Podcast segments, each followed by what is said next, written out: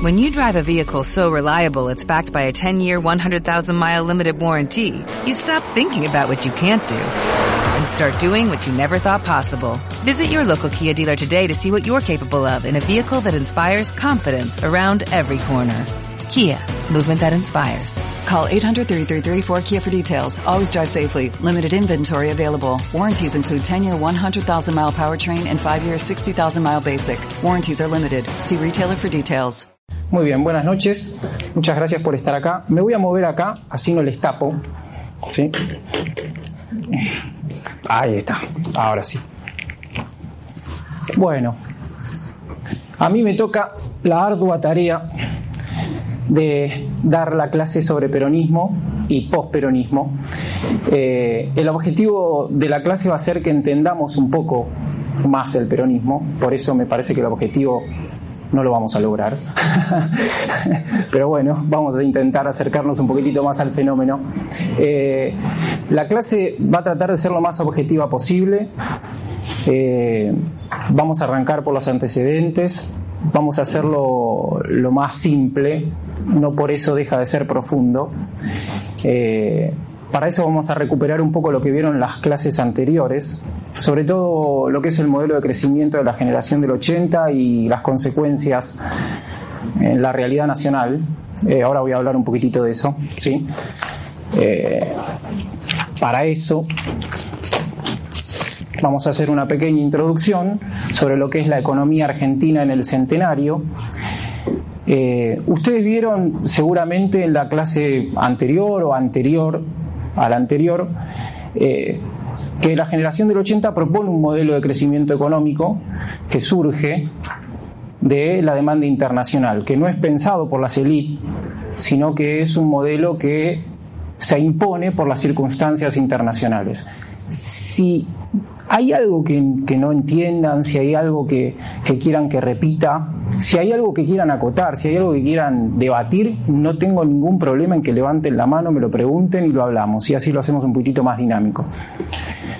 Este, bueno, volviendo otra vez, ese modelo de crecimiento que se llamó modelo agroexportador, que estaba pensado en, eh, por la demanda de los, de los productos primarios, eh, carne, trigo, es un modelo que en 1914 se agota. Fue un modelo exitoso que surge con la caída de Rosas, que se pone en, que se consolida con la generación del 80, pero que se agota en 1914. ¿Qué quiero decir con que se agota?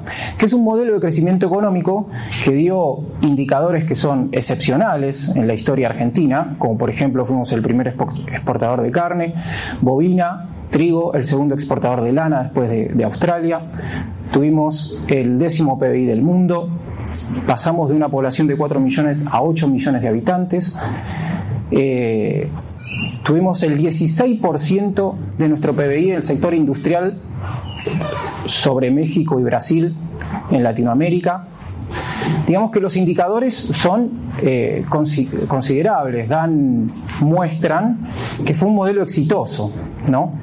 Ahora este modelo exitoso eh, no da una respuesta económica a, a, lo que sucede en la Argentina a partir de 1914. Entonces, los estudiosos, sobre todo historiadores económicos, se preguntan el por qué. Uno de los por qué, ¿sí? a ver, vamos a ir pasando.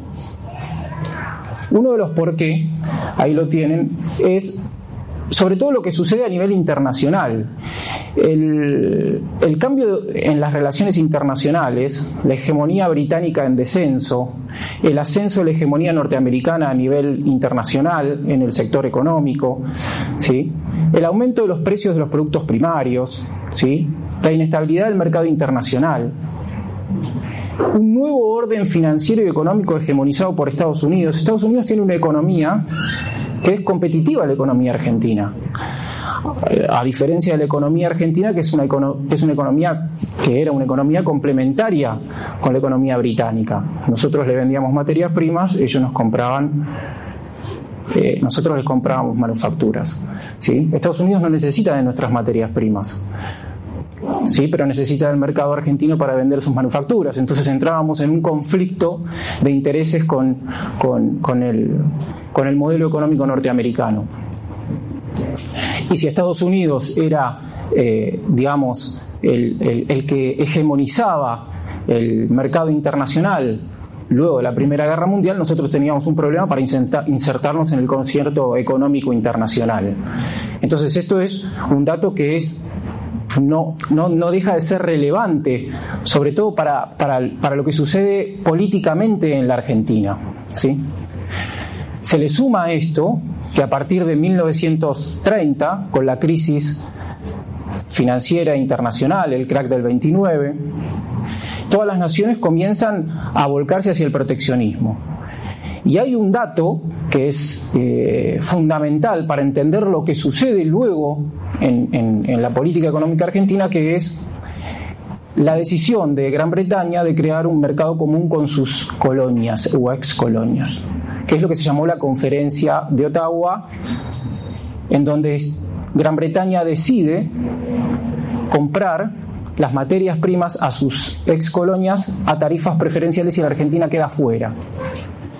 Tenemos que tener en cuenta que la Argentina era un país que compraba, eh, vendía el, el 90% de su producción al extranjero era colocada en el mercado británico. Si el mercado británico perdíamos el mercado británico no teníamos alternativa. Entonces por eso el gobierno de Justo, creo que esto seguramente lo deben haber visto, el gobierno de Justo decía mandar a su vicepresidente, que era el hijo de Roca, a negociar una cuota y se firma un, pacto, que es el, pacto, el, famoso pacto Roca-Runciman, muy criticado a nivel interno, pero que fue la única solución que hubo en ese momento. Ahora, eh, paralelamente, en la presidencia de Justo, el, ministro, el nuevo ministro de Economía, Pinedo, decide impulsar un nuevo modelo económico, paralelo al modelo agroexportador. ¿Por qué? Porque las circunstancias internacionales lo demandan, no porque la élite política se sentó a pensar un modelo económico diferente para insertarse en las nuevas coyunturas, sino porque la coyuntura le demanda modificarlo. Y entonces, eh, surge en la Argentina lo que se llamó el ICI o el modelo de industrialización por sustitución de importaciones. Frente a los productos industriales que la Argentina no recibía porque las potencias extranjeras no los lo vendían, nosotros comenzamos una incipiente industrialización, ahora sí acompañada por el Estado, que hasta ese momento no, no, no había sucedido. Esto genera, primero, consecuencias sociales, ¿sí? O sea, una migración del interior hacia las zonas urbanas, porque estas nuevas industrias demandan mano de obra, que es absorbida, ¿sí? Eh, y también lo que se llamó la cuestión social. ¿sí? Ahora, estas, estas eh, digamos, esta mano de obra, este aumento del empleo, genera lo que se llama la emergencia por parte del Estado. ¿Qué respuesta le da el Estado a estas nuevas relaciones entre patrones y obreros? Eh, ¿Cuál es el rol que tiene el Estado en este tipo de relaciones? Si tiene un rol o no lo tiene. Y entonces eso va a ser un poco el debate eh, en torno al Estado en la década del 30 y al inicio de la década del 40. Ahora bien, este debate se ve de alguna manera detenido por el estallido de la Segunda Guerra Mundial. 1939. Eh, y que desde un punto de vista político de la política interna, la política interna argentina va a estar condicionada por lo que sucede a nivel internacional. Voy a pasar un poquitito. ¿sí? Esos son algunos indicadores que está bueno que se vean, eh, que tengamos en cuenta para tener dimensión de lo que sucedía. ¿sí? O sea, la Argentina pasa de 12 millones de habitantes a tener 15 millones de habitantes. En 1936, 370.000 sindicalizados en relación a 4 millones de trabajadores. El peronismo va a llegar en 1948 a tener 5 millones de sindicalizados, que no es un dato menor, ¿sí? ya vamos a ver por qué. Eh, y en 1942 se da un pico de huelgas de 113 huelgas en relación a 54 del año anterior. Sí, adelante. De, El tema de, de, las villas que empezaron a aparecer, ¿eso era porque la población que vino quedó fuera de, las industrias o porque le pagaban muy poco que no podían sostenerse? Ambos. ¿sí? O sea, hay, hay primero que eh, no, toda la migración que hubo del interior no fue absorbida por, por el sector industrial, ¿sí? Eso por un lado. Entonces lo que no era absorbido que se, formaban lo que se llamaban eh, las villas miserias, ¿sí? Eh, y por otro lado, porque los sueldos tampoco eran, sí, por ejemplo, ¿no? Recién, entre 1946 y 1948, el sueldo, el sueldo sí, de los obreros eh, calificados va a aumentar un 36% y el de los no calificados un 48%. Pero recién ahí, ¿sí? Esto es un fenómeno que, se da, ¿sí? que es un fenómeno sobre todo de mala gestión por parte del Estado, ¿sí? o sea, cómo, cómo gestiono todo esto, pero, aparte porque irrumpe, esto irrumpe, esto es una cosa que, se da eh, así, nadie lo pensó, o sea, es, es, bueno tener en cuenta, por ejemplo, la clase dirigente, ¿no? Eh, para ver cómo, cómo, cómo, funcionan políticamente la clase dirigente. La clase dirigente se sentó a ver, qué es, hacer una lectura de la realidad, a predecir ciertos sucesos que, que podían llegar a ser predecibles, eh, se podían llegar a, a, a ver y de acuerdo a eso planificar. No, no lo hizo. Ah, vos decís que esto, o sea, esto no fue el apoyo que ellos le dieron a las industrias, no pensaron que, o sea, que ese apoyo que le da la industria iba a traer gente y que esa gente la que tenía que buscar. No, o sea, esto es una cosa así, desde la política. O sea, yo lo que hago es sustitución de, eh, importaciones, ¿sí? Se empiezan a generar las industrias. Las industrias absorben mano de obra, sí. Ahora, yo qué sé cuántos van a venir del interior, ¿sí? Buscando un, lugar mejor. Eh, ¿Se entiende? ¿Sí? O sea, puede, puede ser que no pueda lograr la absorción de la mano de obra, puede ser que en realidad eh, tenga tantas personas que no pueda emplearlas. ¿sí? O sea, eso, eso, eso es una cosa que es, eh, digamos, esa no, no, es controlable por parte del gobierno, evidentemente, ¿no? Eh, bueno, sigo, esta, esta, placa es, todavía no vamos, pero volviendo otra vez a esto.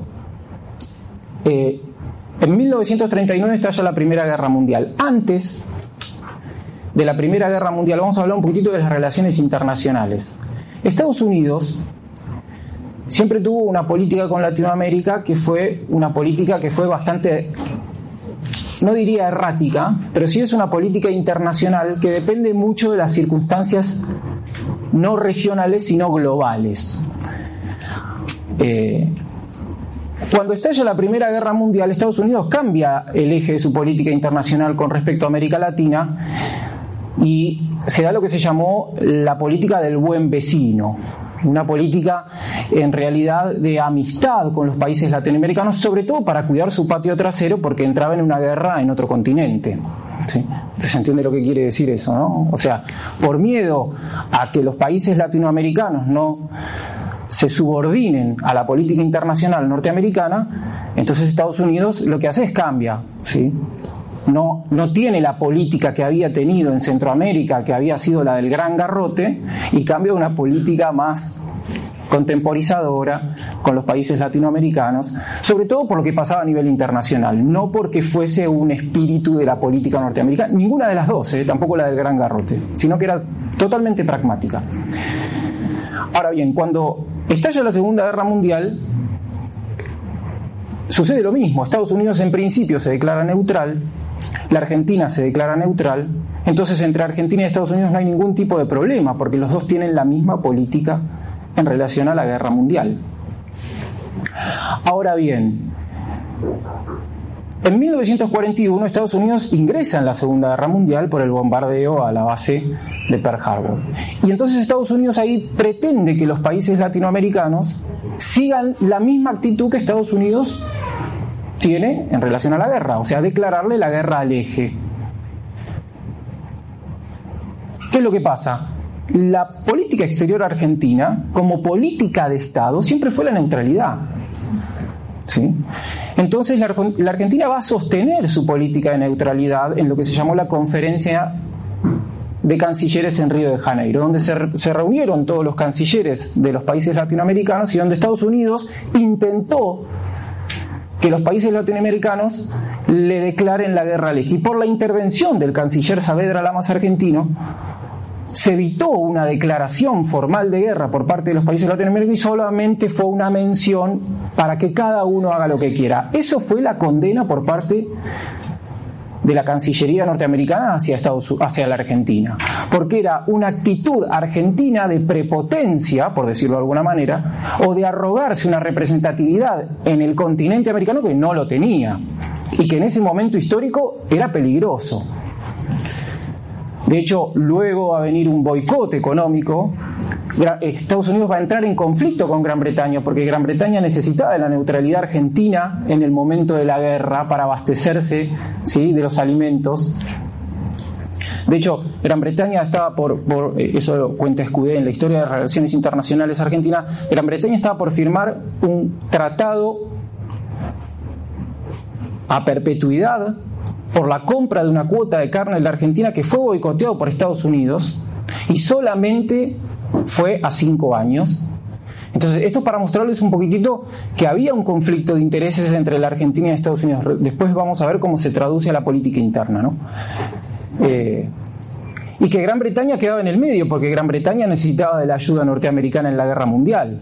Tampoco se podía poner de punta con Estados Unidos, ¿no? Eh, muy bien. En este contexto internacional es que el gobierno de Castillo, 1943, Castillo, frente a la sucesión presidencial, decide elegir como su sucesor a un empresario salteño azucarero, patrón Costas, que dentro de las Fuerzas Armadas tenían miedo por su actitud eh, en cuanto a la política internacional de declararle la guerra al eje. Frente a este miedo de que llegue al poder un político que termine con esta política de Estado de mantener la neutralidad, ya sea cual sea el conflicto internacional, es que un grupo de oficiales del ejército forma una sociedad secreta que se llama el GO, que se llama el Grupo de Oficiales Unidos, que estaba conformado por entre 18 y 20 oficiales, muchos con mando de tropa, que no es un dato menor. Ahora, este grupo de oficiales unidos, formado en marzo de 1943, tiene dos objetivos bien claros. Primer objetivo, evitar que Patrón Costa sea presidente de la nación y segundo objetivo, evitar la llegada del comunismo a la Argentina. Dentro del GO había dos personajes que son como los ideólogos en principio, que son González uno y Perón el otro. El GO va a tener de alguna manera un contacto con lo que era el ministro en ese momento de guerra de Castillo, que era Ramírez,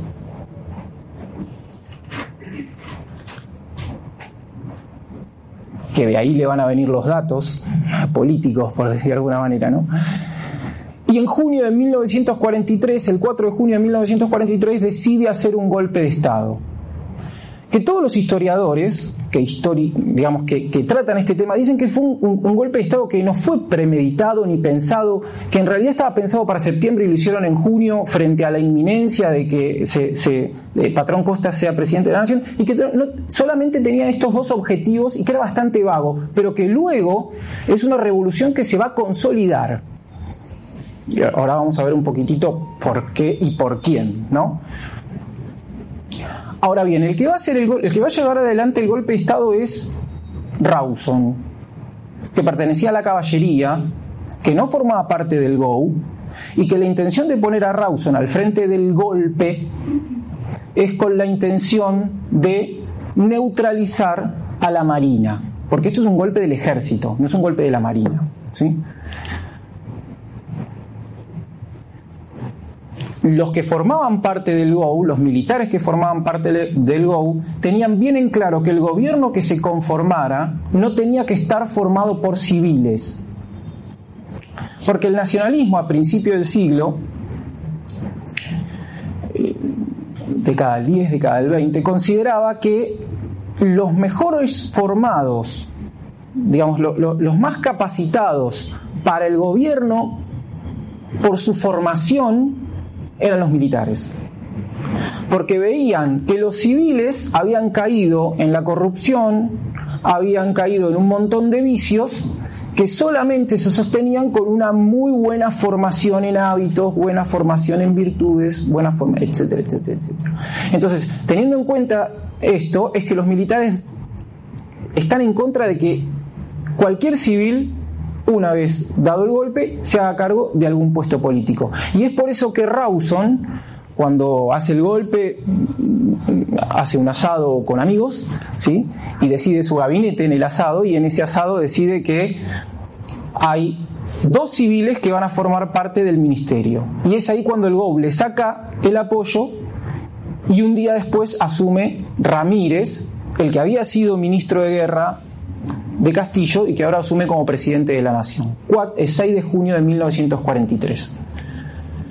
Y es ahí cuando aparece en la escena política un hombre que es Farrell, que asume como ministro de guerra, y que debajo de Farrell el secretario privado era Perón. Y Perón le va a pedir a Ramírez la Secretaría de Trabajo, que en ese momento era una Dirección Nacional de Trabajo, ¿sí? era, era menor, eh, entonces, ¿cómo construye poder Perón? Perón empieza a construir poder a través de la Secretaría de Trabajo. ¿Qué hace la Secretaría de Trabajo? La Secretaría de Trabajo empieza a entablar relación con los sindicatos. Empieza a escucharlos, empieza a activar una serie de, leyes que, mm, que no, que, no se, que el Estado no, no, controlaba, no se llevaba adelante, ¿sí? por ejemplo, jornada de ocho horas, eh, crea los tribunales de trabajo, eh, empieza a escuchar las peticiones de los, de, los, de los sindicatos, pero con una clara intención anticomunista. Esto tiene que quedar en claro, porque la primera parte, ¿sí? De la gestión de Perón en la Secretaría de Trabajo era evitar que el sindicalismo cayera en el comunismo. ¿Por qué? Porque venía con, esta, eh, con estos objetivos que eran los mismos objetivos que tenía el GO. Pero él consideraba, a diferencia de una gran masa de militares que en ese momento estaban en cargos políticos, que al sindicalismo había que reprimirlo porque el sindicalismo era comunismo. Pero a diferencia de eso, Perón decía que el sindicalismo podía no ser comunismo. Y que si en realidad se lo escuchaba y que si en realidad se lo de alguna manera se, entablaba una buena relación con el sindicalismo, en realidad el comunismo no iba a aprender en el sindicalismo. Esa visión que luego el plan Marshall la va a confirmar de que en realidad el comunismo prende en los lugares, en los países pobres, eh, era la misma con la que venía Perón, ¿no? Eh, si el obrero tiene su trabajo, si el obrero eh, puede mantener a su familia, si el obrero tiene posibilidad de tener un ahorro, va a venir la vanguardia comunista a convencerlo de que hay que ir a hacer la revolución y el obrero le va a decir, no, mira, anda vos. Ahora, si el obrero estaba desesperado, si el obrero no, tenía trabajo o tenía un trabajo paupérrimo, ¿sí? venía el comunista con la mecha ¿sí? y entonces iban a salir todos a la calle.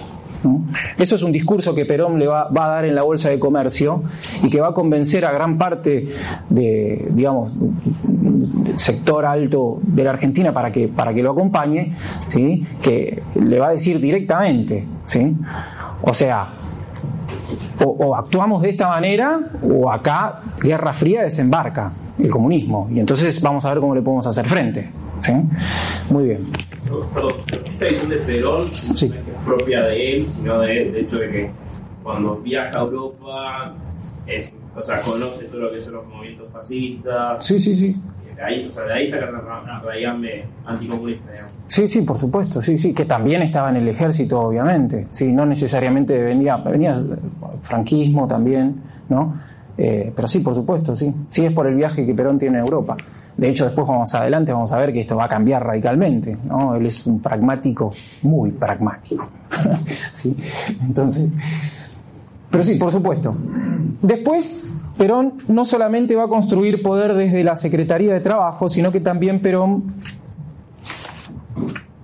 toda la política toda la política argentina de este periodo va a estar condicionada por lo que sucede a nivel internacional en la guerra. ¿Quién va ganando la guerra? Depende si tenemos que declarar la guerra, mantener la neutralidad o no. Entonces, esos vaivenes, que son momentos del 43 al 45, la guerra cambió un montón, entonces la política nacional cambió un montón también. ¿sí? Las presiones que Ramírez tenía en el 43 para declararle la guerra al eje no son las mismas que tiene en el 44. Y son tal las presiones que tiene para declararle la guerra al eje en el 44 que Ramírez tiene que renunciar y asume el ala dura dentro del GO, que es Farrell como presidente de la nación.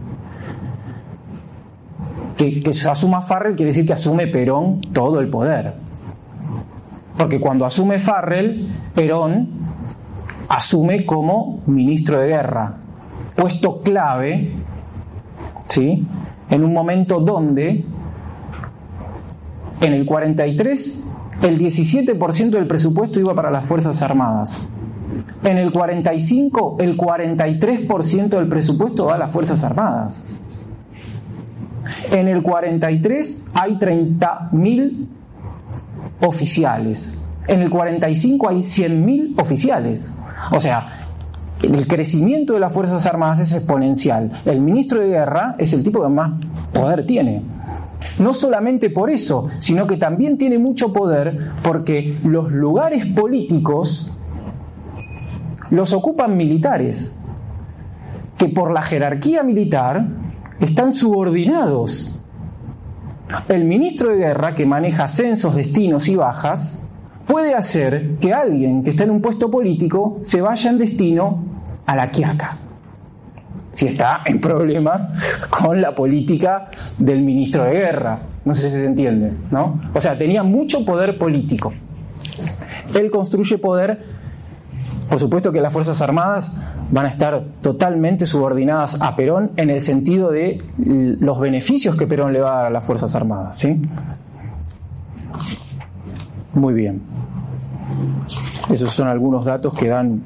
¿no? Y por otro lado, en julio de 1945 va a asumir como vicepresidente de la Nación. Y como vicepresidente. Sí, adelante. Disculpamos que te interrumpa, pero en este proceso de que se sustituyamos, hacemos, eh, estamos más industrializados, Sí. ¿no podríamos liberarnos de la dependencia con el ex- de la política exterior? Porque es como, o sea, de lo que voy entendiendo, siempre estamos atados a lo que está pasando alrededor. Nunca podemos Claro. tener un poco de independencia Claro. y decir no nos afecta o podemos o nos afecta, pero no a tal grado que nos hace cambiar radicalmente. Que eh, la dependencia no necesariamente fue económica. O sea, no necesariamente fue económica. O sea, que la Argentina declare o no declare la guerra al eje era una, digamos, e- era también una participación a nivel internacional. O sea, o yo me someto a los dictados de, de- una potencia que es hegemónica en este momento, que es Estados Unidos, ¿no? O no me someto, o me declaro neutral. Eh, Eso no, necesariamente es una cuestión económica, ¿no? Por, por- por decirlo de alguna manera, ¿sí? Ahora, los momentos donde más libertad tuvo la clase política argentina fueron durante las guerras mundiales. Eso, eso, eso es evidente. ¿Sí? Ahora vamos a ver un poquitito, ¿no? O sea, a medida que termina la Segunda Guerra Mundial y que en realidad el mundo se va reordenando, por decirlo de alguna manera, porque vino la Guerra Fría, ¿no? Tampoco es un reordenamiento tan extraordinario, pero a medida que el mundo se va reordenando, la clase política va teniendo cada vez menos poder político porque está sometida sometida, ¿no? No, no, no, no, es la palabra, ¿no? Pero está condicionada por lo que sucede económicamente a nivel internacional y por el modelo de crecimiento que ha decidido para que su país se inserte en ese mercado internacional. Eh, eh, o, sea, para, por eso, es una cuestión política, es una cuestión política, no, no, no, no es una cuestión económica, es una cuestión política. Muy bien. Eh, y algunos, algunos hechos que voy a contar para, para, poder entender un poco qué es lo que sucede, cómo Perón llega a ser presidente de la nación. ¿no?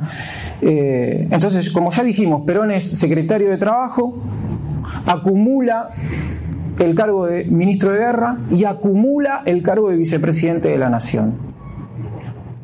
Ahora, desde la oposición, la oposición la va a empezar a articular Estados Unidos a través de su embajador Sprit Braden.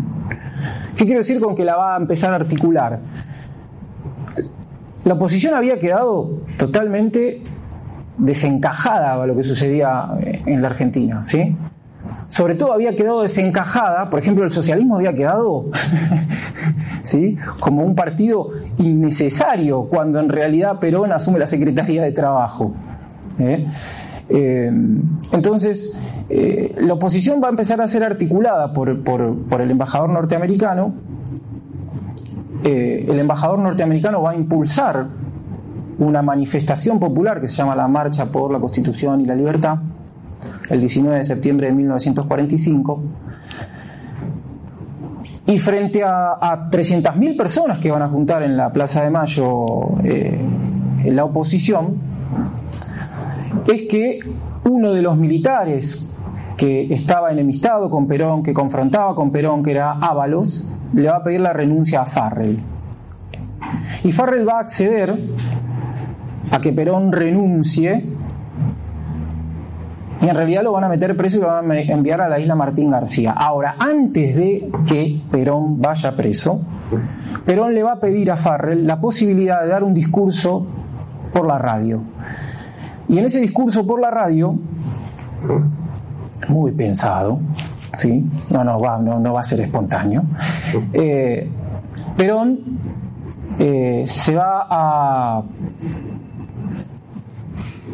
le va a decir a los obreros que, que ella no va a estar más en la Secretaría de Trabajo, eh, que en realidad todas las conquistas que habían logrado ellos, gracias a su intervención, se van a perder. Evidentemente esto es una clara, digamos, puesta, un empuje a que las clases trabajadoras, obreras, sindicalizadas, salgan a la calle por Perón. Entonces, el 13 va a ir preso a la isla Martín García, el 16, tres días después, el médico de Perón va a lograr que lo trasladen de la isla Martín García al, hospital militar, ahí donde está ahí en Luis María Campos, no sé si lo ubican, ¿sí? Y el 16 mismo va a haber a la noche una manifestación popular, popular que está totalmente coordinada, armada, ¿sí? Se sabe que el coronel Mercante y Eva Perón fueron los que estructuraron el 17 de octubre, ¿no? Y van a pedir en la Plaza de Mayo y la liberación de Perón. Perón va a ir a la Plaza de Mayo, va a dar un discurso y de ahí en adelante van a venir las elecciones. Va a venir la, la conformación de las, de las candidaturas en vistas a las elecciones de febrero de 1946. Y va a haber dos.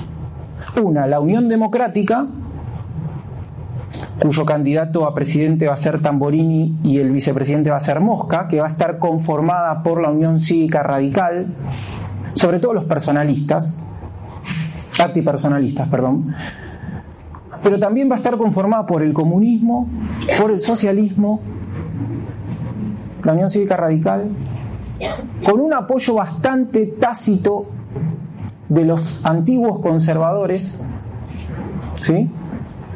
Y con una clara y pública manifestación de apoyo del embajador norteamericano. Que Perón eso lo va a utilizar, ¿sí? Y la, de alguna manera el lema de campaña de Perón va a ser Braden o Perón. O sea, el lema de campaña, que tan resumido en Braden o Perón, va a tener una potencia, desde un punto de vista, digamos, de, la población, que va a ser, o Estados Unidos nos dice lo que tenemos que hacer en un momento donde la población, eh, digamos, estaba politizada, o Perón, que va a defender los intereses nacionales, etcétera, etcétera, etcétera, ¿no? Eh, y por otro lado, sí, vamos a tener la otra fórmula, que es la del Partido Laborista, un antiguo partido que había creado eh, el sindicalismo, que se lo prestan a Perón para que presente su fórmula. Perón y Hortensio Quijano, un antiguo radical que viene de la extracción personalista, irigoyenista, con elementos de Forja. Forja es el ala más nacionalista dentro de la Unión Cívica Radical. Forja se crea en 1935. Y que lo van a acompañar las Fuerzas Armadas. ¿Por qué? Porque Perón era el candidato. Las Fuerzas Armadas tenían miedo, son profesionalistas. O sea, las Fuerzas Armadas luego van a politizarse, pero en principio no. ¿Por qué son profesionalistas? Las Fuerzas Armadas tenían miedo de que la oposición tome revancha por lo que había pasado en estos tres años. Entonces la única alternativa que tenía y el único candidato que tenía era Perón. Por eso le van a dar el apoyo a Perón. Pero no es un apoyo incondicional, después vamos a ver, ¿sí? la relación de Perón con las Fuerzas Armadas se va a romper. No es un apoyo incondicional. En realidad las Fuerzas Armadas consideran que Perón es el candidato de su proyecto. No que el proyecto es de Perón, sino que el proyecto es de ellos. Ahí va a estar el problema después más adelante. Proyecto que Perón en principio va a asumir y que después va a traicionar. ¿sí? Entonces, eh, la Alianza Libertadora Nacionalista lo va a acompañar a Perón también. Y de manera tácita, la Iglesia Católica. La Iglesia Católica va a sacar una carta pastoral en donde hablaba de los deberes del cristiano en cuanto al voto, que no se podía votar a un partido político, no da nombres, pero como la Unión Democrática, que estaba a favor del divorcio vincular, de la separación de la Iglesia y del Estado, ¿sí? y de un montón de otras cuestiones que se estaban debatiendo a nivel internacional ¿sí? y que ellos lo tomaban como la bandera del progresismo. ¿no? Entonces, esta carta pastoral es como un espaldarazo un poquitito, o sea, si no, son, son dos candidaturas, no puedo votar a la Unión Democrática, no me dicen qué, pero digamos, la plataforma política de la Unión Democrática es esta, yo veo, no lo puedo votar, la única que me queda es votar a Perón. ¿sí? Entonces, Perón va a ganar el 24 de febrero de 1946 por solamente 200.000 votos, las mujeres no podían votar, eh, por eso tan restringido el, el, número de, digamos, el padrón electoral, no votaron más de 3 millones de personas, ¿sí? Y Perón asume como presidente de la nación. ¿Cuáles son las, las, enseñanzas del 17 de octubre? Perdón, ¿eh? voy a el tiempo que no me quiero. Las enseñanzas del 17 de octubre son un reordenamiento en cuanto a la política dentro de las Fuerzas Armadas. En solamente cuatro días, Perón parecía muerto y terminó siendo presidente de la nación. ¿sí? Por otro, otro de las enseñanzas del 17 de octubre es el poder de las Fuerzas Armadas como árbitro en la política nacional. Porque el candidato que ganó es el candidato de ellos que es Perón.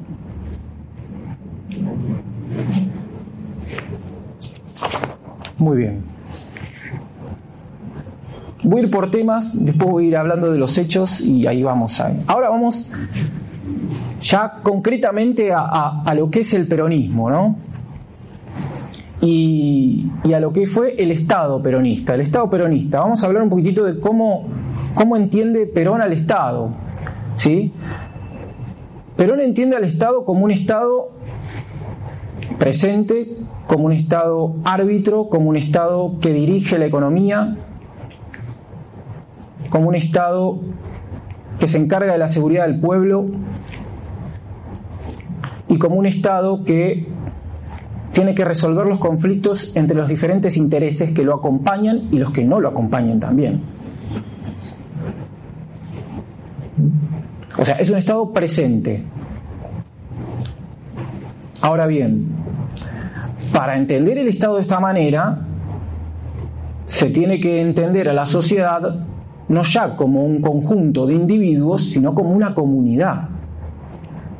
Por eso él tiene un libro que se llama La comunidad organizada, ¿no? Que en realidad, en el fondo, lo que Perón quiere hacer, que era lo que las Fuerzas Armadas querían hacer, es que la organización social venga por parte del Estado y no por parte del comunismo. ¿No? O sea, si el comunismo lo que quiere son organizar a los sindicatos con un claro objetivo político que es tomar el poder por la fuerza. Bueno, si el Estado está ausente en cuanto a la organización de la sociedad, el comunismo va a ganar en un contexto de Guerra Fría. Ahora, si el Estado se hace presente y comienza un impulso y organizar a las diferentes sectores sociales, etc., después viene la propuesta, ¿no? Pero desde un punto de vista conceptual es esto. Entonces le arrebato la posibilidad al comunismo de por lo menos el sector más vulnerable, que era el sector de los trabajadores. Pero para que cada uno de los sectores se organice, tiene que haber un impulso por parte del Estado. De hecho, Perón, por ejemplo, va a intentar organizar a los empresarios a través de la Confederación General Económica, a los trabajadores a través de la Confederación General del Trabajo, que es la CGT, a los estudiantes a través de la Unión de Estudiantes Secundarios, que es la UES, después va a haber un problema con eso también, ¿sí? A los que estaban afuera del sistema a través de la Fundación Eva Perón, y esa organización que trata de ser lo más jerárquica posible, entra en diálogo con el Estado. Ahora, ¿qué Estado? Con el gobierno. ¿Qué gobierno? Si tenemos un gobierno republicano y en un gobierno republicano los tres poderes tienen el mismo poder, entonces ahí entramos en un conflicto. ¿Cómo puede Perón conducir a una comunidad organizada o en organización si no tiene todo el poder? ¿Me siguen en esto? Entonces es necesario que dentro del esquema republicano y democrático, porque si no me salgo de los estándares internacionales, porque en un contexto de Guerra Fría, donde Estados Unidos ¿sí? domina el occidente, Rusia domina el oriente, nosotros estamos en el occidente, no podemos no ser republicanos y democráticos. Ahí sí sería un conflicto internacional. Ahora, dentro de ese esquema republicano y democrático, ¿cómo hago yo para que el Ejecutivo tenga preeminencia sobre los otros dos poderes? Entonces, una de las cosas que va a hacer Perón ¿sí? es pensar en cómo subordinar a los poderes constitucionales al poder ejecutivo. Y va a empezar a tomar una serie de medidas sin salirse de la norma, o a veces saliéndose un poquito, cosa que no sea muy grave, eh, para que el Ejecutivo concentre cada vez más poder. Entonces, ni bien asume como presidente de la Nación, le va a hacer un juicio político a la Corte Suprema de Justicia, a cuatro de los cinco miembros, que se va a hacer efectivo en abril de 1947, va a cambiar a la Corte, va a poner una Corte adepta al peronismo, va a tener mayoría en el Congreso, 158 diputados y 28 senadores. De los 158 diputados, 109 diputados son peronistas. Solamente de esos 109, 30 son radicales disidentes que se unieron al peronismo. Y del otro lado, la oposición va a estar representada porque se llamó el bloque de los 44, que son los radicales, cuyo líder va a ser Balbín y que le sigue Frondizi, que después van a tener participación política. ¿no? Pero el reemplazo de la Corte Suprema es una manifestación de la concentración de poder sobre el Ejecutivo. Va a intervenir las provincias, para, para formar parte del claustro universitario es un decreto firmado por el Ejecutivo. Sí, sí. ¿Qué eso de que no había fuerzas opositoras porque los mandaba presos? Eh, la oposición existía. Lo que pasa es que la oposición acompañó a Perón en un montón de medidas sociales. No es que no lo acompañó, lo que pasa es que siempre la oposición lo que hizo fue le, le criticó las formas más que el fondo, ¿no? Pero sí, por supuesto que hubo persecución a la, oposición. Balbín da un discurso en un, en, un comité radical, eh, lo tacha a Perón de dictador, hay un peronista que escucha, va un juez de Rosario, eh, mete una denuncia, eh, el juez le pide al Congreso de la Nación el desafuero de Balbín, el Congreso de la Nación pide el desafuero de Balbín, a los tres meses estaba preso, por desacato. Una cosa que... Desacato, o sea, injuria a la autoridad que está en ejercicio. Eh, sí, por supuesto. Sí, sí, hubo persecución a la oposición.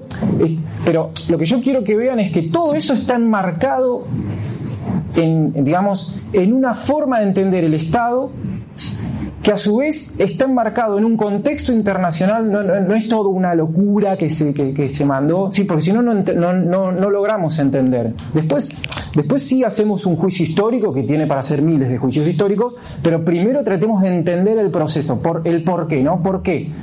¿Por qué, ¿Por qué metía preso a la oposición? Y evidentemente necesita poder sobre el Ejecutivo. ¿Por qué, eh, eh, digamos, a la Corte Suprema de Justicia, cuatro de los cinco afuera? Y porque necesita concentrar poder. ¿Sí? Ahora, ¿por qué necesita concentrar poder? Porque necesita organizar a la comunidad. ¿Y por qué necesita organizar a la comunidad? Porque tiene que evitar que le organice el comunismo. ¿Se entiende la lógica? ¿Sí? Eh, bueno, todos los proyectos legislativos eran armados en el Ejecutivo y, en el Parlamento pasaban así más. ¿sí? No había discusión, no había nada. Eh, por ejemplo, la presión a la prensa, ¿no? Eh, por eso yo siempre digo, siempre estaba al borde de la, de la ilegalidad, pero tampoco era una, una digamos, una cosa tan desembosada. Por ejemplo, eh, lo que sí fue terrible fue la expropiación del diario La Prensa, que se la dio a manos de la CGT, se la entregó a la CGT. Ahora, por ejemplo, en cuanto al diario La Vanguardia, que era del Partido Socialista, cuando el diario La Vanguardia empezó a criticar al régimen, se cerró el taller que hacía el diario por ruidos molestos. Entonces, eh, o sea, seguramente la norma de ruidos molestos existiera, seguramente se, aplicaba a ese caso, pero evidentemente eh, no era que era por ruidos molestos, ¿sí? Muy bien. Y una de las cosas también que concentró mayor poder y que vamos a ver ¿sí? es la reforma constitucional de 1949, que le da muchísimo más poder al Ejecutivo, al Estado, sobre la economía, sobre la sociedad. Le da, el artículo 77 le da la reelección indefinida de presidente y vicepresidente, se elimina el consejo electoral, el colegio electoral, perdón.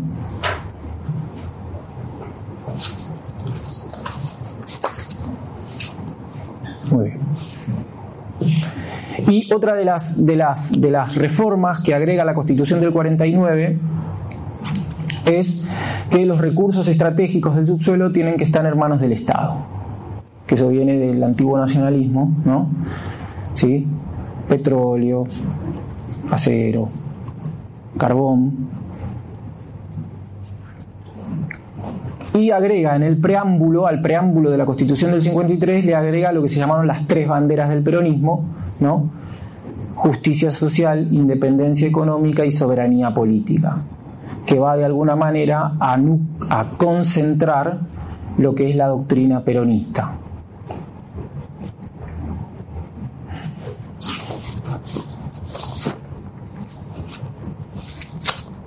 Muy bien. Disculpame, sí, sí. Vos haces hincapié en que todo esto lo hacía Perón para frenar el comunismo. Pero había modelos que frenaban el comunismo de manera totalmente diferente, Estados Unidos o cualquier otro. Sí, sí. ¿Él, eh, tenía pensamientos alternativos o alguna otra? No, no, no, no, no digo que él creyera que el comunismo iba a desembarcar en la Argentina. Ahora, él formaba parte de una estructura que eran los militares, que cuando hacen el golpe del 43 lo hacen para que no venga el comunismo. Ahora, gracias que me das pie a esto, ¿no? O sea, toda la política de Perón, sobre todo la política económica que ahora vamos a hablar ahora, está estructurada en supuestos. ¿Qué quiero decir con supuestos? Eh, gran parte de las Fuerzas Armadas pensaban que terminada la Segunda Guerra Mundial iba a estallar una tercera. ¿Sí? Que en el 48 iba a estallar la tercera por el problema que hubo en Berlín y que en el 50 por el problema que hubo en Corea iba a estallar la tercera guerra mundial. ¿Sí? Entonces, eso por un lado. ¿Por qué digo que no, no, que no es un dato menor? Porque frente a pensar que va a estallar la tercera guerra mundial, hay que controlar a la sociedad no vaya a ser que pase lo que pasó en Rusia cuando estalló la primera. ¿Sí? Que en 1914 estalló la primera, en 1917 teníamos el comunismo en Rusia. ¿no? Entonces, ese ejemplo que estaba tan vivo, sobre todo en las Fuerzas Armadas, era una cosa que no quería que suceda en la Argentina.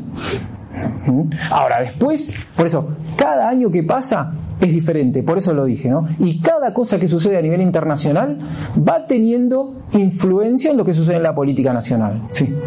¿Cómo se relacionaba esta comunidad organizada con respecto a, la persona? El liberalismo, la sociedad se organiza a partir del individuo, el comunismo, el individuo, la persona se disuelve en la comunidad, esta comunidad organizada, ¿cómo, cómo se maneja? No, eh, sí, él habla de la persona, ¿sí? Porque tiene, eh, eh, la doctrina peronista tiene influencias del cristianismo, tiene influencias de la doctrina social, tiene influencias del fascismo, ¿sí? Tiene influencias del liberalismo. ahora, ¿cómo, digamos, qué relación tiene el Estado en la política? Tiene que entablar relación con quien la comunidad ha decidido que la represente era más un sistema más fascista, ¿no? El fascismo era, intentaba más o menos una cosa como esa, ¿no? O sea, eh, el líder de la CGT entra en relación con el conductor. El conductor en este caso es el, titular del Poder Ejecutivo, Perón. Ahora, eh, de la Confederación General Económica, que son los empresarios, quienes lo elijan como, como, líder de la Confederación va a entrar en relación con Perón. Ahora, lo que sucede abajo es cuestión de cada una de las organizaciones. Siempre y cuando, porque siempre y cuando los conflictos internos no se eleven hacia el Estado. No sé si se entiende. Buscaba una armonía de los diferentes grupos. Pero siempre y cuando todas estas estructuras intermedias me contengan el conflicto social. Porque lo que se buscaba era contener el conflicto social. O sea, en principio lo que se buscó era contener el conflicto social. Lo que pasa es que después el conflicto social lo generó él. Pero en principio lo que busca es contener el conflicto social. Por eso, 46, 47, 48, 49, ¿sí? Contener el conflicto social. Ahora, ¿cómo lo contiene? Porque le va bien económicamente. Entonces ahí vamos a pasar a, a la política económica, ¿sí?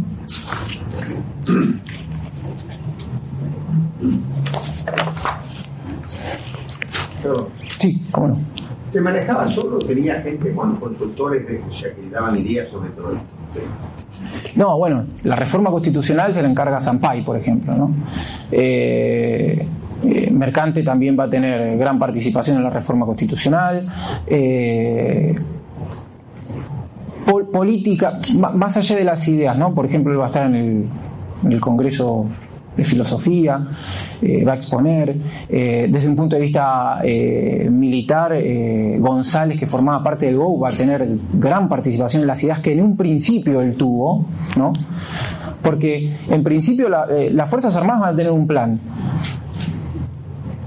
que gran parte de la población forme parte de las Fuerzas Armadas, porque no se tenemos que tratar de ponernos en contexto.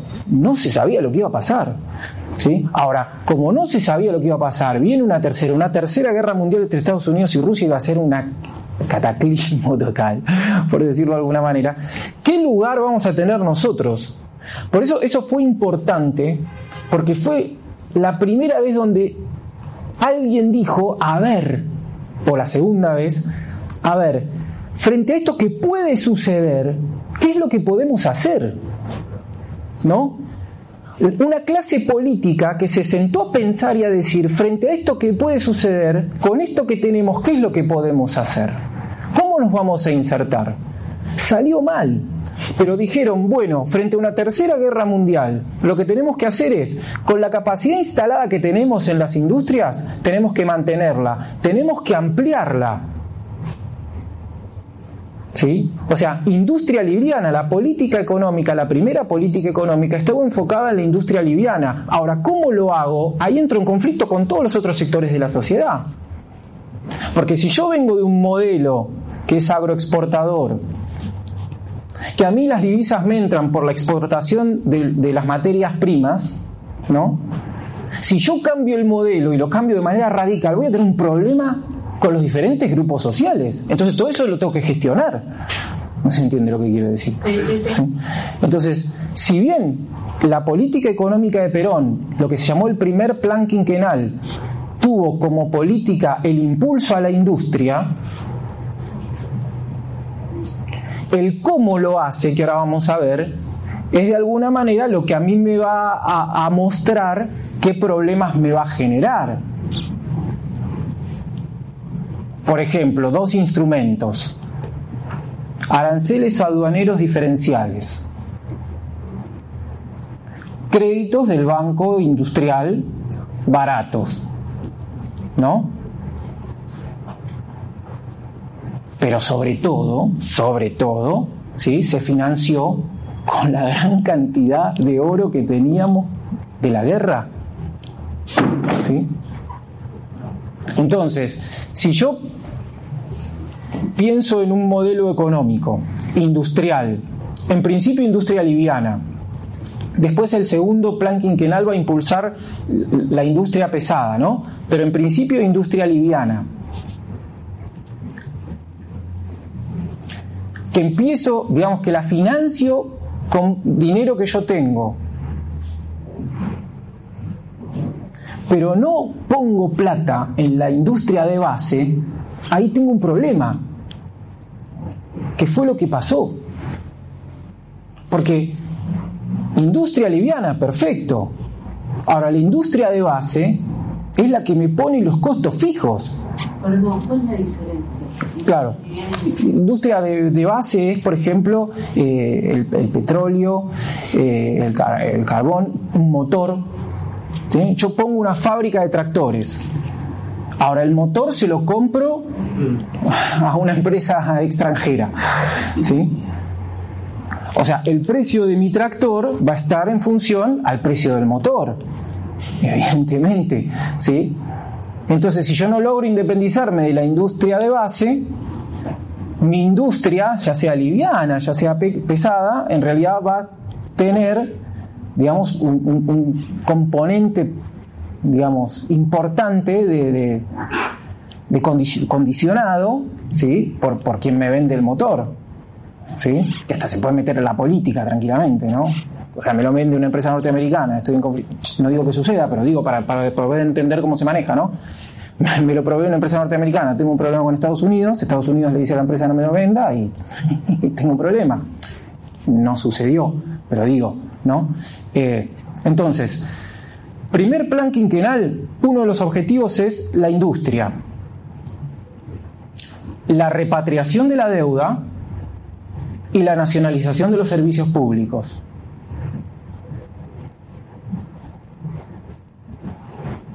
O sea, que la deuda externa pase a ser deuda interna y que los servicios públicos que estaban en manos de empresas extranjeras pasen a manos del Estado.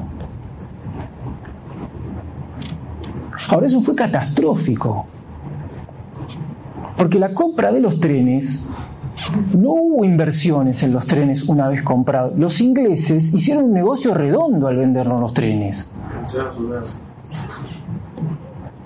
Ellos tenían, nosotros teníamos divisas en el Banco de Londres que ellos no nos las dejaban sacar.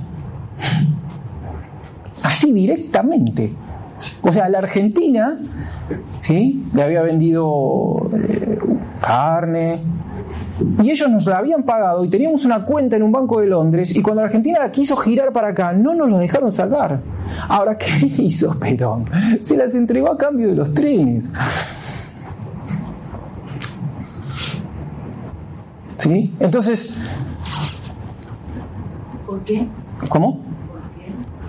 Porque una de, digamos, eso es hasta de, por principios, ¿no?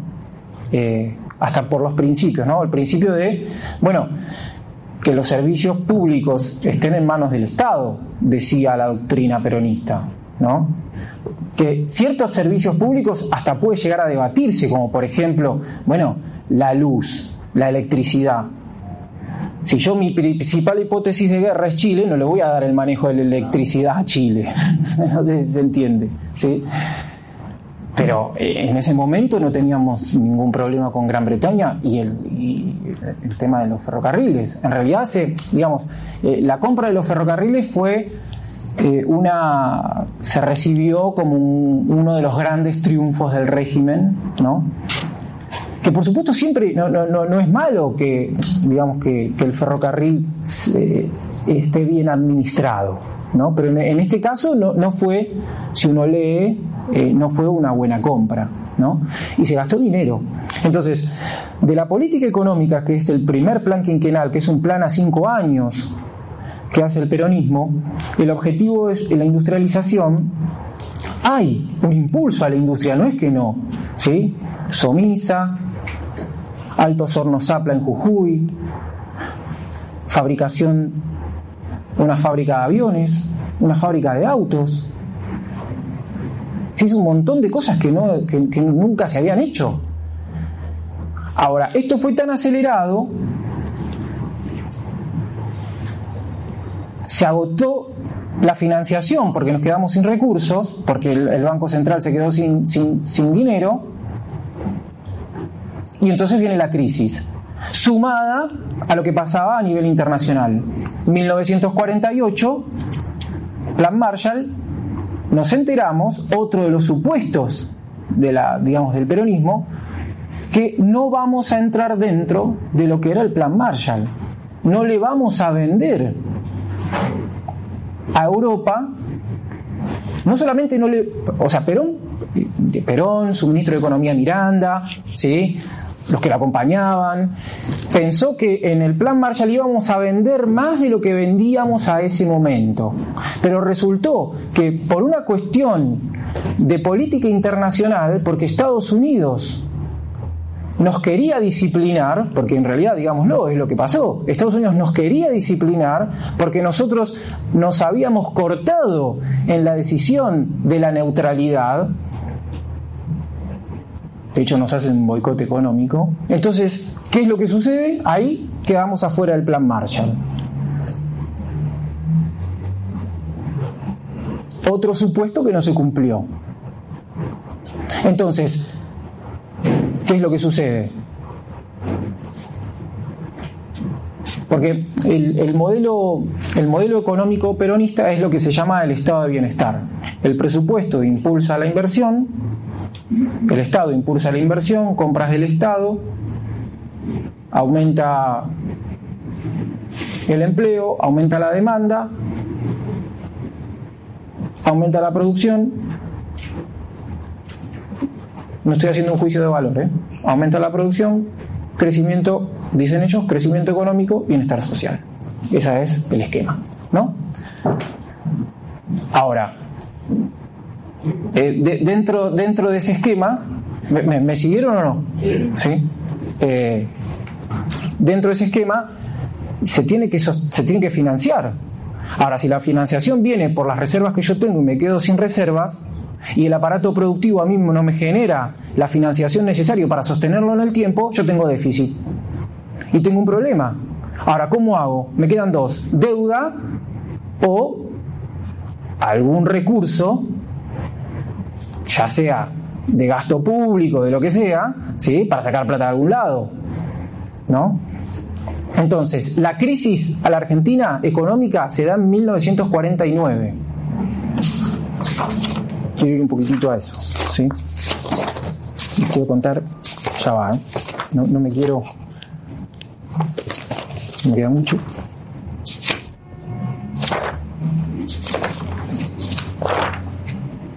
¿En qué consiste? Bueno, disminuyen las exportaciones, nos quedamos afuera del plan Marshall, bajan las reservas, tenemos malas cosechas, el mercado de trabajo está sobrevaluado, disminuye la demanda de mano de obra y la inflación asciende a un 40% en 1952 y esto alarma a todos. Sí, hoy estamos acostumbrados, pero esto alarma a todos. ¿sí? Sí. Por eso eso que planteas de Argentina, ¿pasó todo como pasó igual para toda Latinoamérica, para Brasil, para todos los países? ¿Fuimos los únicos castigados? ¿Castigados? Por, por Estados Unidos. ¿Por el plan Marshall? Mira, Brasil y Chile le fue muy bien. Pero esto ya es, una opinión personal. ¿eh? Eh, eh, a mí me parece que primero está la política internacional y después viene la política económica. Y primero la política internacional se hace en relación a la política económica. Entonces, si la Argentina quedó afuera del plan Marshall, no fue porque la Argentina podía llegar a ser competitiva con Estados Unidos en la venta de materias primas en, en, Europa, sino porque en realidad era una forma de disciplinar una actitud que la Argentina había tenido unos años antes en la conferencia de Río de Janeiro. Brasil también quedó neutral, ¿no? No, no Brasil. Argentina fue Argentina fue el que acaudilló la neutralidad. El canciller Saavedra Lamas es el que le trajo un problema grave a Estados Unidos. Sí, no, no, no, no, no es que no. Eh, una biografía que dice que esa neutralidad era aparente. ¿De quién, por ejemplo? De Argentina. Aparente. Que, que, que, mandos, mandos muy altos del ejército uh -huh. mucha simpatía por el eje que era explícito. Claro, sí. Unidos... No, no, no, pero puertas afuera, en la conferencia uno es neutral. O sea, no importa lo que sucede. O sea, no importa, yo creo que Estados Unidos, si tenía suficiente inteligencia y la debía tener, sí. como siempre la tiene, si, real, si la neutralidad era real, lo sabía, y si no era real, también lo sabía. Sí, por supuesto, saca el libro azul, por ejemplo.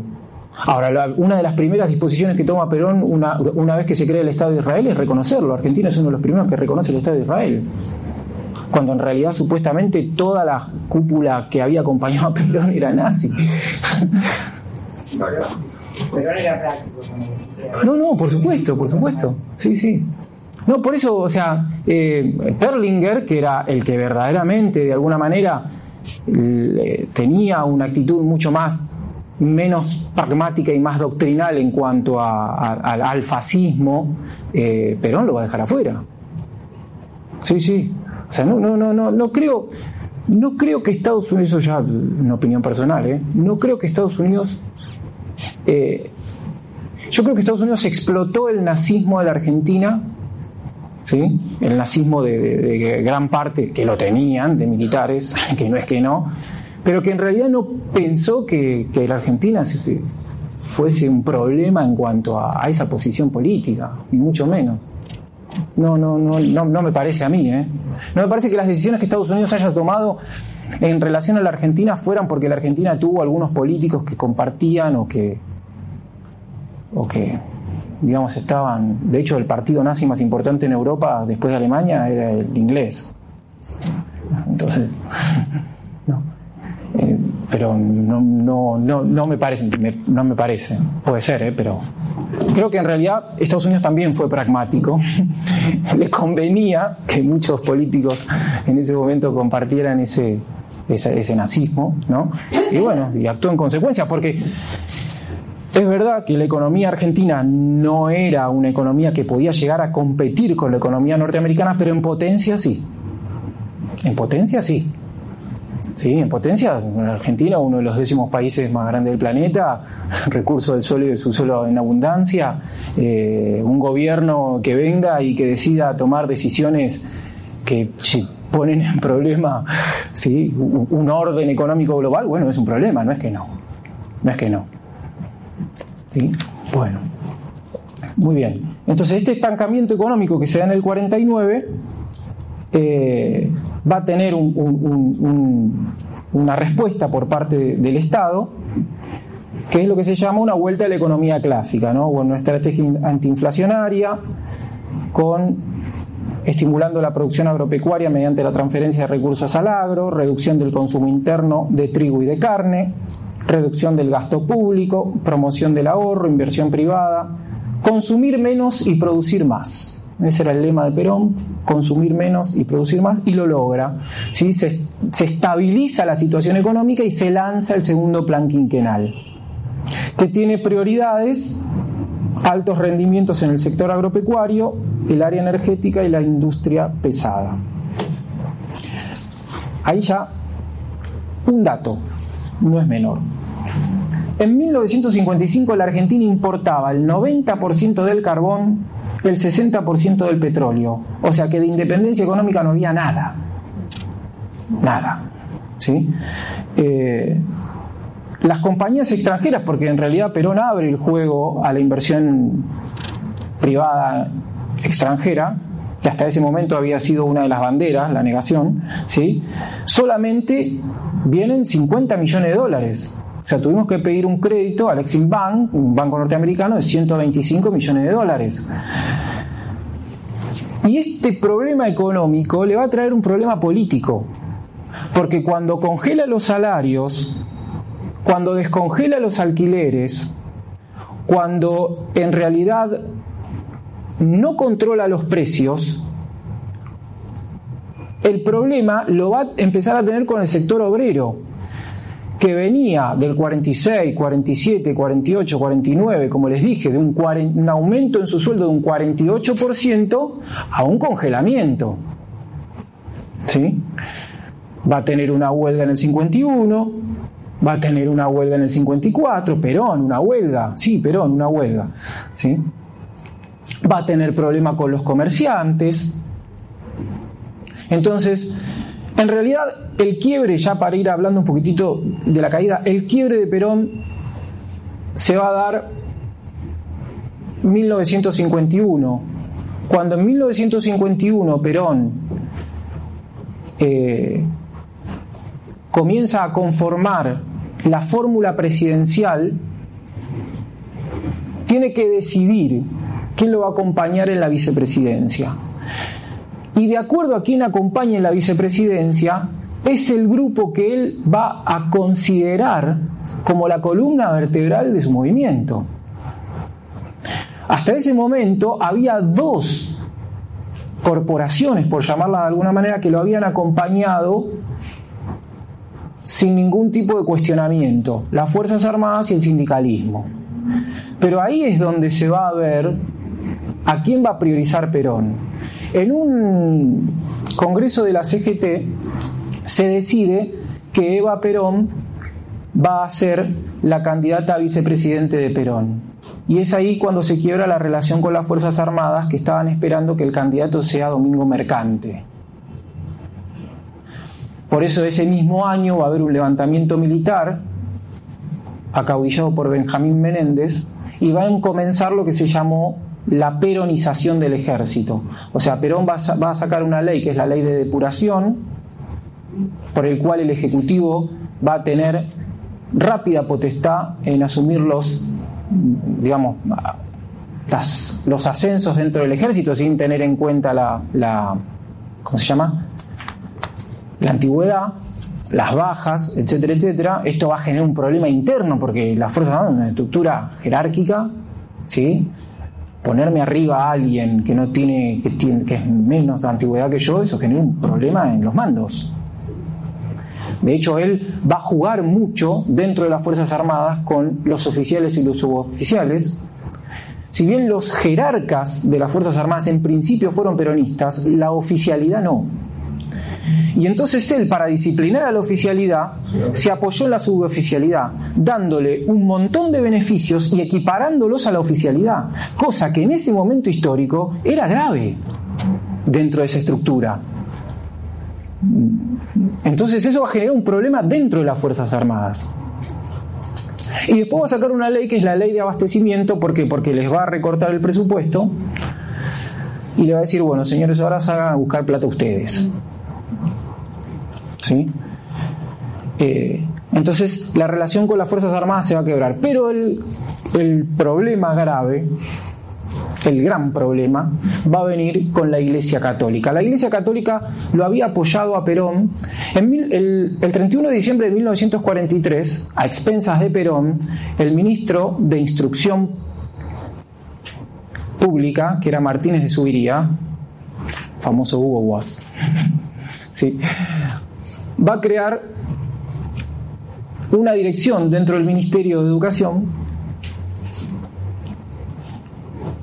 y va a poner la educación religiosa en las escuelas públicas. Que esto es muy mal interpretado muchas veces por muchos historiadores maliciosamente, porque en realidad la población argentina tenía la posibilidad de elegir entre catecismo y educación ética, moral.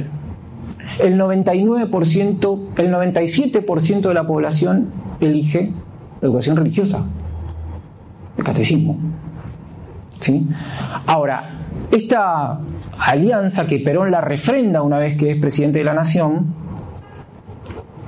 eh, hace que tenga una buena relación con la iglesia.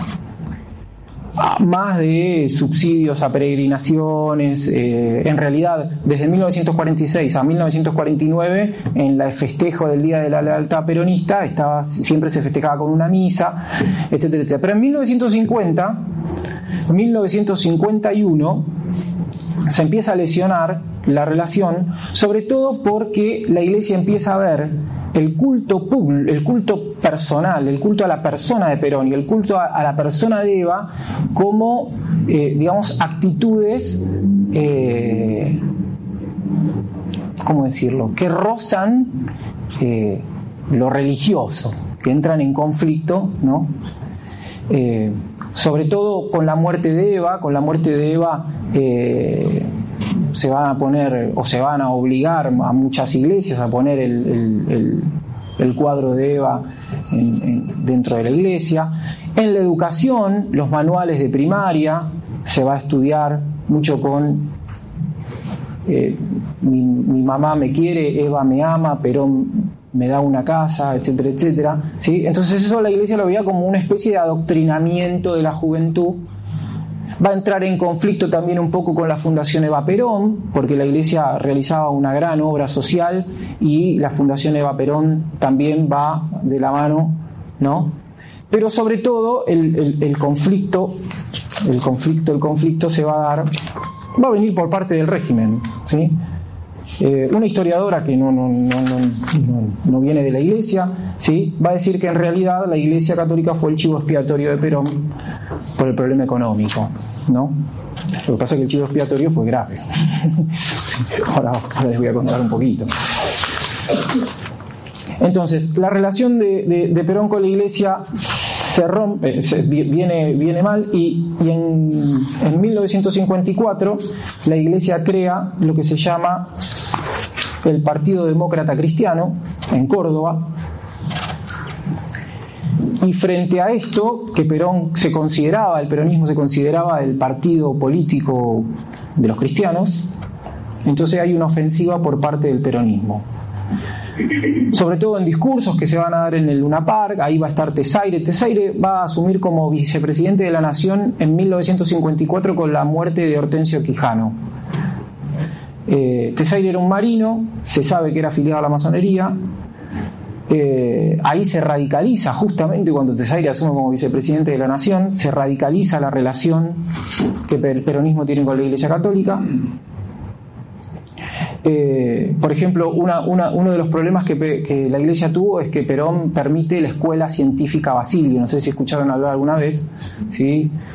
culto científico que afirma que Jesús no es Dios, entonces le da un lugar en el Luna Park. Ellos van a ir al Luna Park, van a estar en esa sesión espiritista, pero no van a ir al Tedeum del 25 de mayo. Entonces eso la Iglesia Católica lo va a ver como una ruptura. Eh, la creación del Partido Demócrata Progresista y una serie de disposiciones, una ofensiva legislativa por parte del peronismo contra la Iglesia En diciembre, todo diciembre del 54 va a ser una ofensiva legislativa contra la Iglesia. Elimina la educación religiosa de los colegios. Por medio de manera express, ¿sí? legaliza el divorcio vincular. Por una ley de profilaxis abre los prostíbulos que estaban cerrados de 1936. El 21 de diciembre prohíbe las manifestaciones públicas de fe.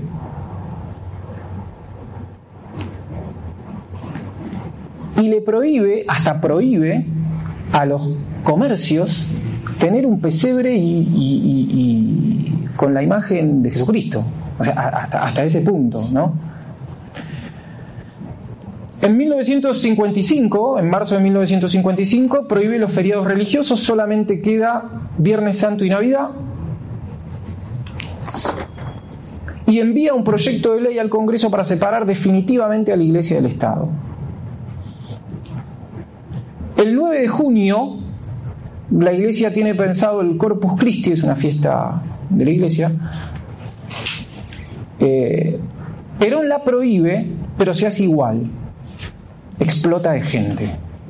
Se juntan en las, en las escalinatas de la catedral y van hacia el Congreso de la Nación. Hay un incidente que se quema una bandera argentina y se iza una bandera del Vaticano.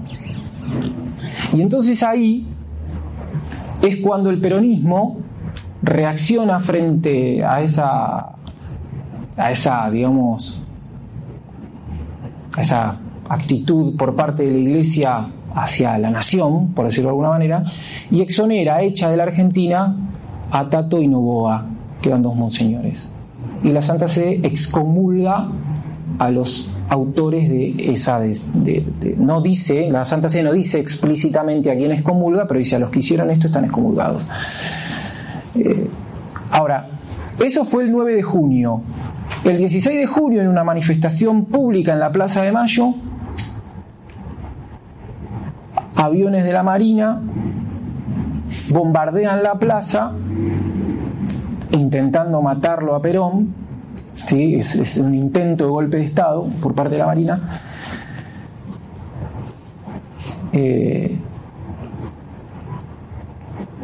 perdón, antes de esto, Perón Perón, eh, había enviado a quemar las iglesias, la curia metropolitana y la catedral. La catedral no la pueden quemar, pero la curia metropolitana sí y siete iglesias también. Por eso el, 16 de junio, en una especie de, alianza, por decirlo de alguna manera, entre las Fuerzas Armadas y la iglesia, hay un bombardeo a la Plaza de Mayo, mueren como 300 personas. Pero Perón al otro día pide una tregua. ¿sí? Pide una tregua, le da la posibilidad a la oposición de que dé un discurso en la radio, que hasta ese momento estaba prohibido. ¿Cuándo, ¿Cuándo, se prohibió? En 1953 se prohibió toda manifestación pública de la oposición. ¿Por qué? Porque en 1953 hay un acto de la CGT en donde la oposición pone dos bombas y mata entre 5 y 7 personas. Esa misma noche el peronismo quema el Jockey Club, la Casa del Pueblo, ¿sí? y una sede del Partido Socialista.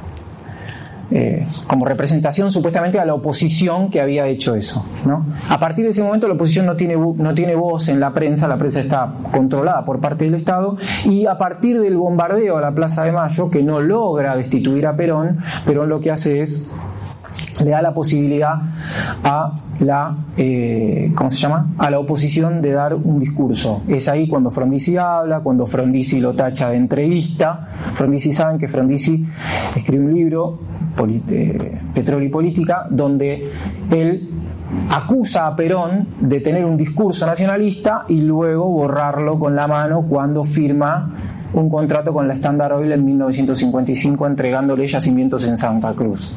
¿Sí? Lo que pasa es que después vino Frondizi cuando fue presidente de la Nación ¿sí? y también tuvo una política muy parecida. ¿no? Eh, pero bueno, eh, la oposición habla en, en, los medios de comunicación y se termina radicalizando. Perón hace presenta su renuncia a la CGT, presidente de la nación que presenta la renuncia a la CGT, una cosa inaudita, la CGT no solamente no se la acepta la renuncia, sino que le redobla la apuesta. Perón sale al otro día en, la Plaza de Mayo de un discurso que es violento. Los discursos de Perón eran violentos. No, es que no eran violentos. En 1953, cuando están tirando las bombas en la Plaza de Mayo, ¿sí? Él dice, a estos hay que ir a buscarlos. ¿Qué están haciendo que no los están yendo a buscar? Alambre de fardo en el bolsillo y vamos a colgarlos a todos. ¿sí? O sea, imagínense, presidente de la nación, dando un discurso en la Casa Rosada, Plaza de Mayo, diciendo alambre de fardo y vamos a buscarlo y acordarlos a todos. ¿Sí? Hoy es una cosa que nos sorprendería. ¿eh? Y en ese momento, eh, en 1955, da ese discurso donde la famosa frase de Perón, cuando caiga uno de los nuestros, caerán cinco de ellos, pero la CGT le pide armas y Perón no se las da. Ahí tuvo un acto, ¿sí? Porque hubiese terminado en una guerra civil. Hubiese terminado en una guerra civil. Se radicalizó tal la cuestión que hubiese terminado una guerra civil. Ahora, no darle armas fue la mejor actitud que tuvo Perón. ¿sí? Y se da el, golpe de Estado, el levantamiento de Leonardi en Córdoba en septiembre, que viene hacia la capital federal, y bueno, Perón se embarca, se va a Paraguay y termina, después de hacer un, un rally, termina en España en Madrid, en Puerta de Hierro, y no va a volver hasta 1942, 1972, perdón. ¿Sí? Este, así que faltan un montón de cosas, pero son 20 y 29. ¿sí? Así que eh, si alguien quiere hacer alguna pregunta, algún comentario, algún juicio, algo que no sabían y que dijeron que bueno, ¿Perón manda explícitamente a quemar iglesias o cómo fue? Ahí lo tengo a un alumno mío que el abuelo este, lo escuchó de boca de Perón. Así que, eh, pero los católicos peronistas van a decirte que en realidad fue obra de Tesaire, que era masón. Los culpan a Perón de haber quemado las iglesias. Eh, pero no creo que no supiera. No, no, creo, no, no, creo que no supiera. Lo que sí fue una, una actitud de, de política. O sea, él pensó que estaba haciendo, era, era la forma de polarizar y resolver un problema a través de la polarización. Pero en un momento se fue de la mano. Sí. sí. Cuando fue lo del bombardeo, no sabía de, ese complot contra él? ¿No lo sabía con anticipación? No, no, de hecho se escapa por los por los túneles de la, de la Casa Rosada. Ah, sigue viendo Sí. yo quería preguntar lo mismo, porque justamente en el libro de Nicolás Márquez plantea lo contrario, que en realidad sí sabía y, digamos, por la propia decidida de. Mira, para, para mí no. No, no, no, tampoco estoy tan informado, digamos. Habría, habría que profundizar un poco más, pero no creo que se hubiese expuesto a eso. Tiene consulta más. Sí. En, todo, en toda la época peronista, en la Armada, sí. ¿qué, ¿qué, papel tuvo en, digamos, eh, en la alineación o no al, régimen peronista? Porque... No, la Armada fue un observador. La Armada fue un observador, pero sobre todas las cosas, lo que vos tenés que tener en cuenta es que los militares primero son las Fuerzas Armadas, en ese momento, ¿no? Primero son las Fuerzas Armadas. ¿sí? O sea, mantener, digamos, la independencia o tratar de mantener la independencia de las Fuerzas Armadas. Está este, está este, está el otro, está el otro. Hasta que Perón se, metió dentro de las Fuerzas Armadas, eso resultó intolerable. ¿sí? Pero eh, hasta el día de hoy, que un presidente de la nación te decida los ascensos y no tenga en cuenta la antigüedad es una cosa, sí que no, no, no, es, un problema, sí. No, ah. no sé si alguno tiene una pregunta. ¿Alguna otra pregunta, chicos? ¿Algo que quieran comentar? No, a mí lo que me... Porque la, o sea, por lo que veo, la primera idea de Perón está buena. Lo único que no supo la base de eso. Eso ya estamos como un juicio, a ver, un juicio histórico. a ver. Pero, ¿cómo cambia radicalmente eh, su postura? Porque o sea, vamos al primer mandato de Perón, decir, bueno, yo tengo eh, tengo mis recursos, hago que la industria que pero bueno, cometió el fallo de no hacer Mira, yo te voy, a, te voy a contar dos actitudes de Perón. Una, Perón dando un discurso en La Plata en 1944 cuando se inaugura la Cátedra de Defensa Nacional en la Universidad de La Plata, diciendo que lo peor que le podía pasar a la Argentina es el anticomunismo. Y después tenés Perón celebrando en 1970 la carta que le envían los montoneros cuando asesinan a Aramburu diciendo qué buena que está esta juventud. Entonces, ahí tenés, digamos, a Perón una vez un periodista le pregunta, ¿sí? Eh, ¿Usted es de izquierda o de derecha? Y Perón le, le, contesta, cuando mi mano derecha me molesta, le pego con la izquierda. Y cuando la izquierda me molesta, le pego con la derecha. Pragmatismo puro. Bueno, un aplauso.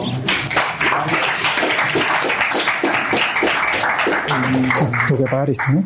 Y nada, nos vemos el 25 con la segunda clase, con la segunda clase, con la segunda clase, con la segunda clase, con la segunda clase, con la segunda clase, con la segunda